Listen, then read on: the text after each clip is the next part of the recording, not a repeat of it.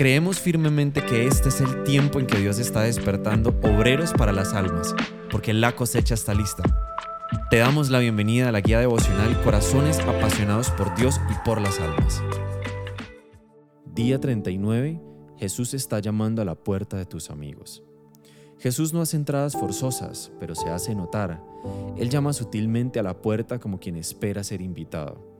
Si Jesús hubiese caminado por el mundo en nuestros días, probablemente cada persona que aún no lo conoce tendría su solicitud de amistad pendiente por aprobar en todas sus redes sociales.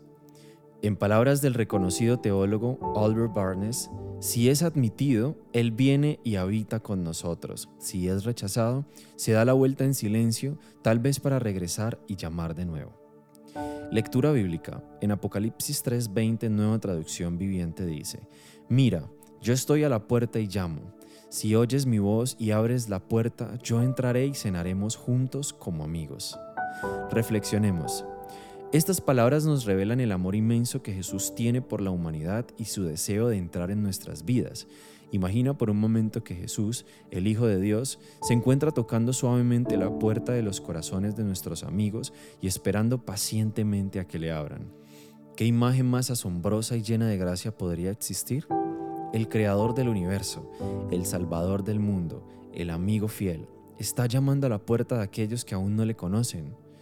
Tú y yo necesitamos entender que tenemos un papel crucial en este llamado. Jesús desea que compartamos con nuestros cercanos acerca de su gran amor.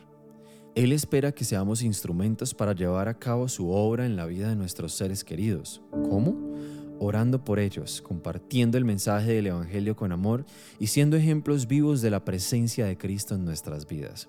Debemos hablarle a Dios de nuestros amigos y además hablarle a nuestros amigos de Jesús, de manera que cuando Él llame a su puerta, sus corazones estén preparados para dejarlo entrar. No importa cuán lejos parezcan estar nuestros amigos de Dios, Jesús está constantemente llamando a la puerta de su corazón. No importa cuán perdida esté una persona, porque Dios es poderoso para hacerlo nacer de nuevo y abrir sus ojos a Jesús. Por lo tanto, compartir el Evangelio es nuestro deber y privilegio.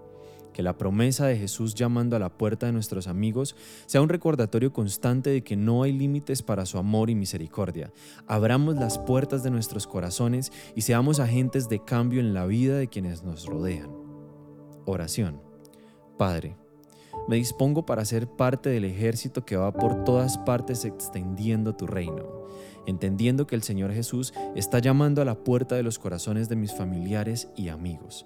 Me comprometo a orar continuamente por ellos, a amarlos de manera fraternal y a compartir con ellos la esperanza que he encontrado en Cristo. Amén. Adaptado de CV Resources.